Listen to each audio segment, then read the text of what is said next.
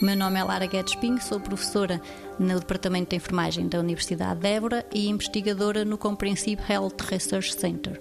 Estamos a trabalhar com, em parceria com a Universidade Médica de Hamburgo no projeto Treino Metacognitivo na pessoa com mais de 60 anos com depressão.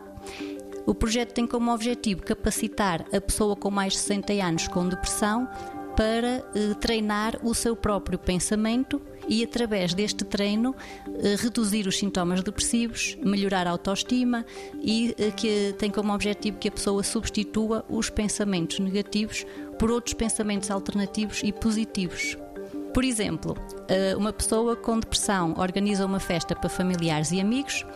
Todos os participantes elogiaram a festa, mas houve uma pessoa que referiu que as cadeiras estavam demasiado desconfortáveis. A pessoa com depressão tem tendência a focar-se nesse, nessa crítica da pessoa que disse que as cadeiras estavam demasiado uh, desconfortáveis e abstrai-se de todo o resto, de todos os elogios que as pessoas deram à festa.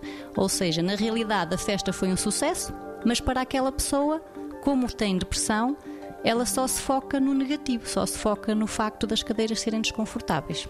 É um exemplo de um dos exercícios que é realizado no treino metacognitivo. Portanto, são vários os exercícios que são realizados.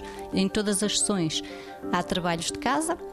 E o objetivo dos trabalhos de casa é que a pessoa pense em situações que aconteceram consigo, idênticas ao que se trabalhou no, em cada módulo, e que transcreva esses exemplos para o papel. E na sessão seguinte abordamos esses exemplos. Portanto, os exemplos da própria pessoa são discutidos na sessão seguinte. 90 Segundos de Ciência é uma produção conjunta Antena 1, ITQB e FCSH da Universidade Nova de Lisboa.